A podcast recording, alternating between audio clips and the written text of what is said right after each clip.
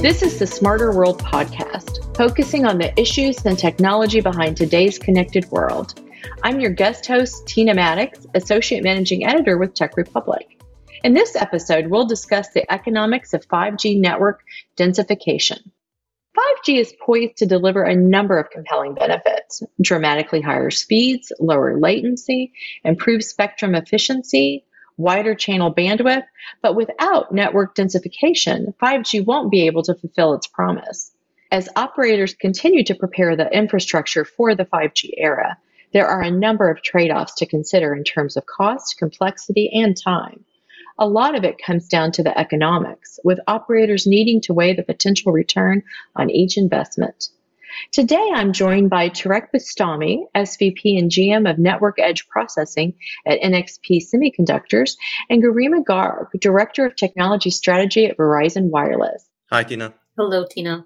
We're going to talk a little bit about each of these important components. And first, I want to ask Garima, what surprised you the most about the 5G rollout? Yeah, that's a good question, Teana. We have just started to scratch the surface for 5G. There's a lot more to learn and innovate. For me, something that was not so much of a surprise but different from 4G is the need of heterogeneous network. 5G is envisioned to provide services with massive connectivity, super fast speed, ultra low latency, and low energy consumption. 5G communication systems not only will be more advanced, but complex too. To achieve these goals, we need convergence of heterogeneous wireless technologies, from macro cells to small cells to picocells, outdoor deployments in variety of form factors and location, as well as indoor deployment and extension of radio signals from outdoor to indoor. We're seeing a complex mesh of all possible solutions, and I'm sure there are more to come.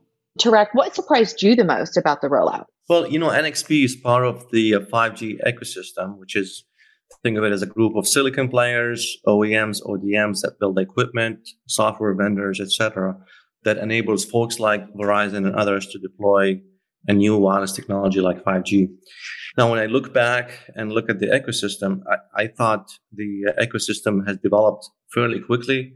We've developed good solutions to very, very difficult technical challenges that come around 5G, like the bandwidth itself being 20 times as high as LTE, the lower latency challenges, the RF difficulties, including millimeter wave. Yeah, I think my surprise is that the technical community has really embraced and rose to the challenge and took these difficult problems and solved them really well. Garima, we've heard about network densification in the past, such as with LTE. So why is it important now and what problem are you solving? So, successful implementation for 5G will certainly depend on network densification, which is basically increasing available network capacity through adding more cell sites, including macro sites, in building sites, small cell deployments. Densification is absolutely one of the key things to enable 5G to be able to deliver the promise of high speeds and ultra low latency. And to able to deliver these multi gig speeds that we talk about, 5G utilizes higher frequencies than previous technologies we have seen, and higher frequencies needs more densification. That makes sense. Tareq, what is your take on that? What problem are you solving with network densification? We see densification as just an integral part of how you deliver 5G and the potential it has to the consumer the, the challenges of capacity coverage, they only get worse. There are areas, frankly, where the ecosystem needs to catch up. For example, small cell CPE repeaters, etc. That these are areas that we have to now focus on as a way to deliver the full potential of 5G. One area that's interesting and that's key to NXP is the idea of software defined radio or software defined baseband. We think an operator has to develop and deploy different form factors across the different globes, whether it's a different access point with a different form factor, a small cell, CPE, or a large macro base station. And all of that requires a flexible system on the chip that you can program to play, for example, a CPE role. And then that same SoC can be doubling up as a small cell solution, yeah, using a different software load. And so these are key components, we think, from an NXP perspective that really are Eh, enabling technologies to, to make network densification happen. Tareq, I have another question for you. What does all of this mean to the end user? How do they benefit from densification? Well, Teana, densification translates to direct benefits to the user. It means lower power footprint. It means longer battery life. Also, it means these new features that are coming from 5G will be rolled out quickly to the end user by virtue of having a software defined SoC and architecture. That means new baseband upgrades will come over the air using the very same hardware equipment that's used today. Garima, what is your take on how the end user benefits from densification? We just establish a vast, dense network of towers and small cells will give you our best 5G experience. That means to a customer, quicker downloads, much lower lag, and significant impact on how we live, work, and play. The connectivity benefits of 5G are expected to make businesses more efficient and give consumer access to more information faster than ever before. So, your use cases like connected cars, smart community, industrial IoT, immersive education, they're all going to rely on 5G networks. And that's something customers should be looking forward to. I have another question for you, Garima. 5G allows for both millimeter wave and sub 6 gigahertz. Is one a clear winner so far? That's a good one, Teana. The ideal 5G setup includes high band millimeter wave 5G in densely populated urban areas with sub 6 spectrum providing enough coverage for suburban and rural areas. Both spectrums are winners in my eyes. The millimeter wave spectrum is a whole new ballgame. It can carry massive amount of data at very high speed with minimum latency. It will also accommodate massive increase in data demands from consumers, whether they are mobile first users or sophisticated and fully connected industry innovators. Sub 6, on the other hand, will help quick 5G deployments thanks to its ability to deliver high speeds while still offering a better penetration. Tareq, what about you? Um, do you see one as the clear winner so far? No, I agree with, with Garima. Both are needed and both have to be, though, built in a way without having to reinvent the wheel. And you know, what do I mean by that? The digital side of the equipment really has to be RF agnostic, right? So whether you're not doing millimeter wave or sub six, the investment you make in the digital side of things, meaning the silicon and the qualification behind that and the software, interoperability, all of that has to be as streamlined as possible. Uh, otherwise, you really can't manage the R&D investment and the time to market aspect of it. And really, that's the path that we're taking from an NXP perspective. We're trying to standardize on the digital part of the SoC to be common to millimeter wave and sub six. And we're working internally within NXP and with partners on the RFIC side of things to make sure that there's a vibrant ecosystem for both millimeter wave and sub six. Tareq, how successful will the Open RAN be? Is it just to add 5G to existing networks or is greenfield deployments or both? I think like everything else, Teana, we always set unrealistic expectations for us.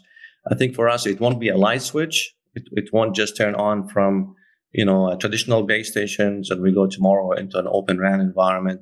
It will take a while. It will be a phased approach. It will be a, a long time where you see both technologies uh, living together. If you look at the deployments in Japan and North America, there have been success stories with greenfield players that have deployed uh, ORAN and uh, hasn't been easy and comes with, you know, technical challenges, but have been managed and have been uh, successful in those deployments.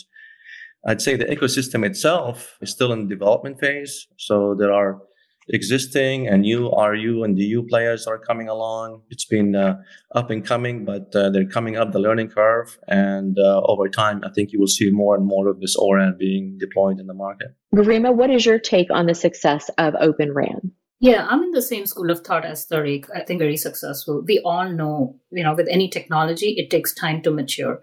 Open RAN technology will open up connections between vendors' baseband and radio products, and thereby allowing operators like us to mix and match products from different vendors. It allows operators to more easily slot in new hardware vendors in its network, and this gives way to flexibility and innovation.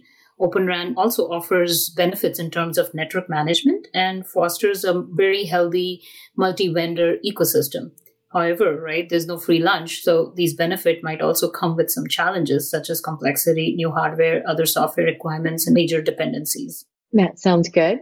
So, Garima, what other applications do you see enabled by 5G in the next year or two? Yeah, next year or two will be really interesting. Uh, we're going to notice it's not just about fast speed. Some of the use cases I'm particularly excited about in the next couple of years. Uh, number one is IoT Uh, imagine inexpensive sensors that can detect unsafe chemicals in water and proactively notify authorities about possible health risks, or intelligence use of resources that can help uh, reduce energy consumption or even support a smart energy management system. The second one I want to highlight is the healthcare, where whether you're a hospital inpatient or at risk patient at home, new devices and sensors could really revolutionize the care you receive while also lowering the healthcare cost. And last but not the least, gaming, right? The super fast speeds, massive bandwidth, and low latency of 5G ultra wide are helping to make gaming more collaborative, competitive, and accessible. Tareq, what about you? What other applications do you see enabled by 5G? In the near future. I think, in addition to what Garima mentioned, private networks and Industry 4.0, you know, this is not just uh, interest in this space. We're now seeing some real investment taking place in this area. The concept is that you will have underlying networks like 5G that are at the core of smart factories, future connected machines, and intelligent AI. And the idea, again, a reliable, low latency network is really an ideal intersect to build this new smart factory from.